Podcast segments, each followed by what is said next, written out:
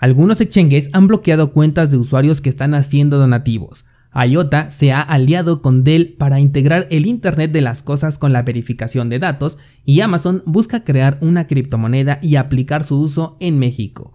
Esto es Bitcoin en español. Comenzamos.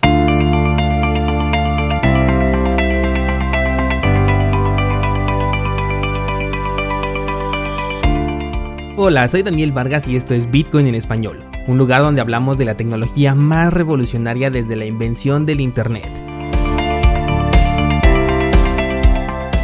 ¿Crees que estoy exagerando? Ponte cómodo y déjame ser tu guía en un camino sin retorno, el camino a la descentralización.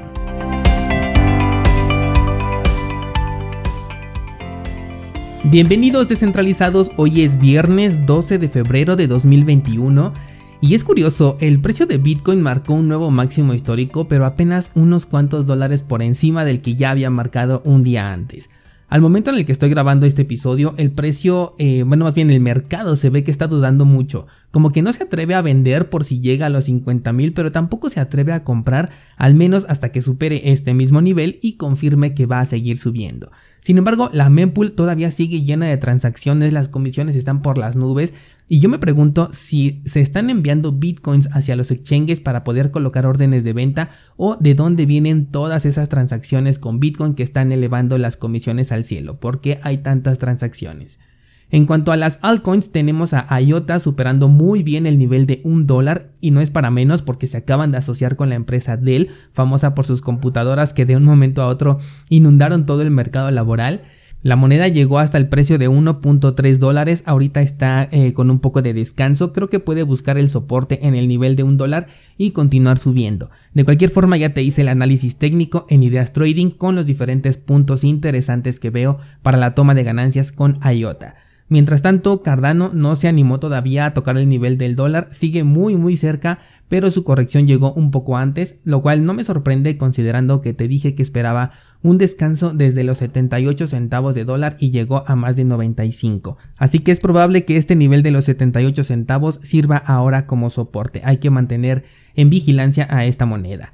Ayer te contaba que veía también a Verge muy interesante y creo que estamos a punto de ver a esta moneda despertar. Tuvo un movimiento interesante, ya superó el nivel que yo consideraba justo para eh, el comienzo de un movimiento alcista y yo creo que tiene la capacidad de llegar por lo menos a los 10 centavos de dólar como un objetivo digamos que medio. De todas maneras, la próxima semana voy a publicar un análisis en Ideas Trading con esta moneda en paridad con el dólar para poder identificar algunas oportunidades. Y antes de pasar a las noticias, ayer ya publiqué las monedas finalistas para el análisis del mes de febrero. Vaya que ahora sí la votación fue bastante variada, incluso un descentralizado votó por el Petro, creo que a manera de broma, pero igual su voto fue contabilizado. Las monedas finalistas entonces son IOTA, Tita, Stellar Lumens y Silica. Así que pásate por Instagram para dejar tu voto, tienes el enlace en las notas de este programa, ya que el proyecto ganador será analizado en el aspecto fundamental y técnico el próximo miércoles en cursosbitcoin.com diagonal análisis.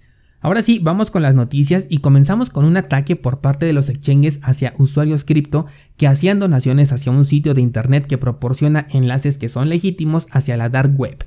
El sitio se llama dark.fail y su administrador, que es una persona anónima, declaró que las cuentas de sus dos principales donantes fueron cerradas en los exchanges para realizar transferencias. La nota no menciona nombres de, de, casas de cambio, pero cree que este ataque tiene mucho que ver con la constante crítica que hace el periodista hacia Chain Analysis, empresa de la que ya hemos hablado en episodios anteriores que se dedica a recabar información sobre toda transacción que se hace con Bitcoin y algunas otras criptomonedas. Este periodista eh, compartió hace poco que cuando Chain Analysis marca un depósito de Bitcoin como sospechoso, lo hacen sin proporcionar ninguna clase de evidencia ni tampoco alguna forma de poder apelar a este hecho.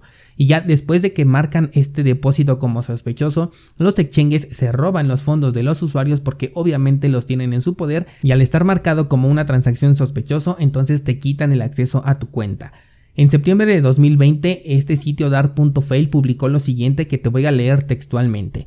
Muchas estimaciones de ingresos monetarios dentro de la dark web son publicadas por organizaciones incentivadas financieramente para poder inflarlas. También añade que empresas como Chain Analysis, Coinbase y Dark Owl, entre otras, utilizan tácticas de miedo para vender sus herramientas al gobierno. Ayer que te hablé sobre Coinbase y su salida a la bolsa, te dije claramente que el negocio de esta empresa no está en ofrecer servicios de intercambio de criptomonedas a los usuarios. Y con lo que acabo de comentarte, espero que te vayas dando cuenta cuál es el verdadero negocio que tiene Coinbase y por qué cada oportunidad que tengo te sugiero que no tengas ninguna interacción con esta casa de cambio, sin olvidar que tiene una participación muy importante dentro de Bitso.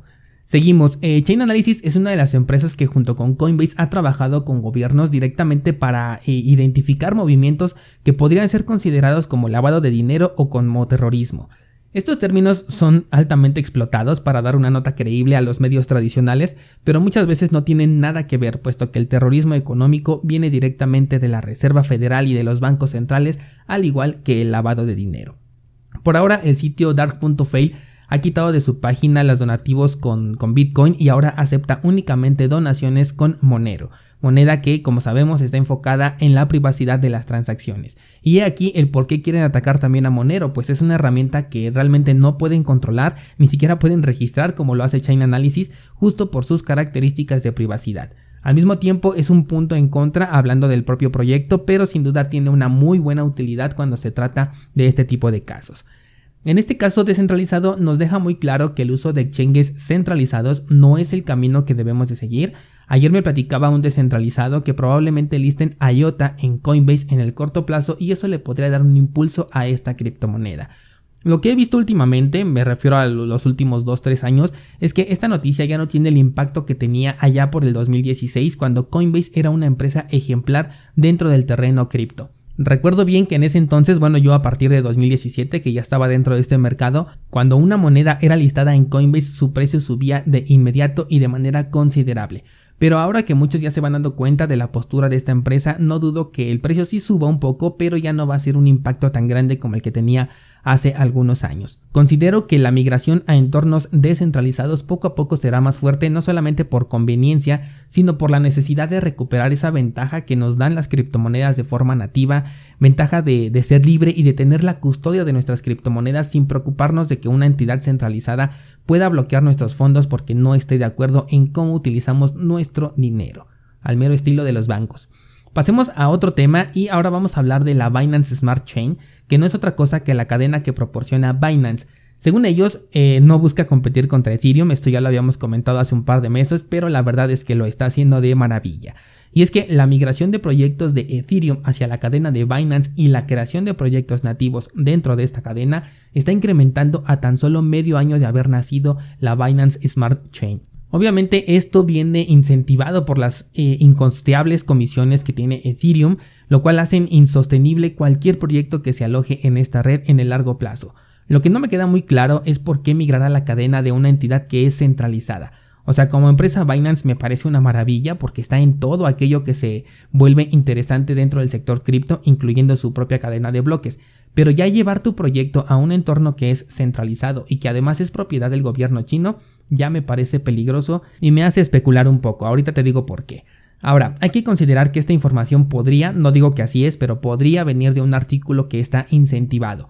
Binance se ha caracterizado por tener buenas estrategias de marketing y esta podría tratarse de una de ellas. Incluso me atrevo a pensar que puede estar incentivando monetariamente a los propios proyectos para que desarrollen integraciones dentro de la cadena de Binance.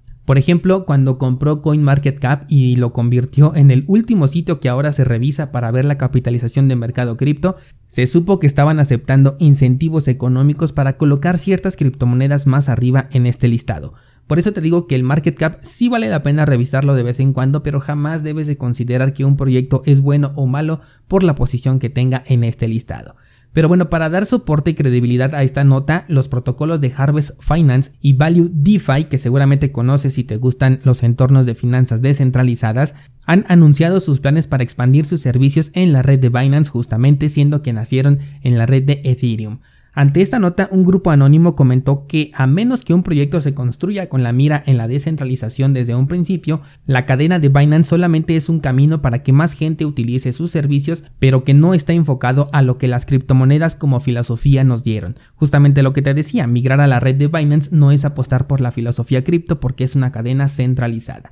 De cualquier forma, la cadena de Binance, aún siendo centralizada, ofrece una mejor alternativa que la de Ethereum, así que tampoco es que sea tan disparatado el anuncio de la migración, considerando que Binance es uno de los líderes del sector centralizado de las criptomonedas. Ya veremos ahora que salga Cardano si realmente tiene el impacto que muchos estamos esperando o solo son nuestras expectativas las que están muy altas.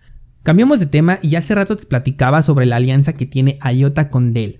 Bueno, pues estas empresas están trabajando en conjunto para crear una evaluación de información que otorgue un puntaje antes de que esta información sea utilizada por cualquier aplicación.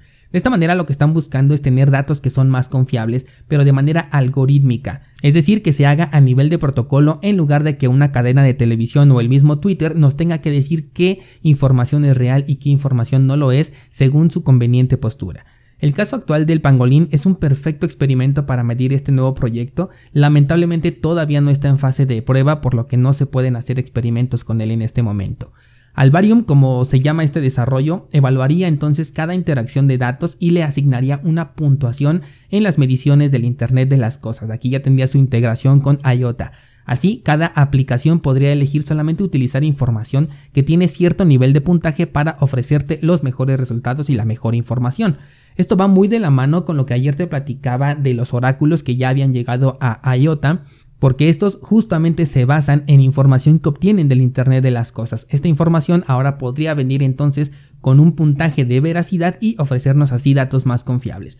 Por supuesto, esto continúa siendo todavía una promesa, hay que analizar mucho la fiabilidad de este puntaje y que realmente no pueda ser alterado o qué es lo que toma como base confiable para determinar este puntaje. Pero bueno, IOTA lo que está demostrando es que continúa trabajando y el incremento en su precio lo está dando a notar. Por último, déjame comentarte que Amazon está buscando personal para la creación de una moneda digital dentro de sus servicios completos.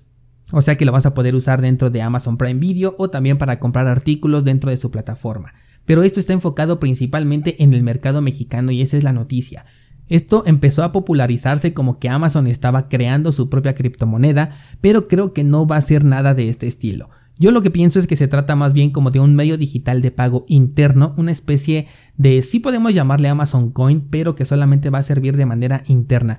Algo como un non-fungible token, de los que ya te hablé hace poco, los cuales no pueden salir de la plataforma, no pueden cambiar de valor, o sea, no van a ser especulativos y tampoco pueden intercambiarse por otros activos digitales como Bitcoin, sino únicamente eh, pueden ser comprados a través de dinero fiat, en este caso pesos mexicanos. Sería más o menos como comprar puntos que son válidos únicamente dentro de los servicios de Amazon y lo pienso de esta manera porque de tratarse de una verdadera criptomoneda, en primera no podría ser única para el sector mexicano porque las criptomonedas no tienen límites territoriales y además los reguladores ya habrían puesto en la silla de acusados al nuevo CEO de Amazon por querer replicar lo que hizo Zuckerberg con su criptomoneda global. Así que por ahora nada que ligue a Amazon con las criptomonedas.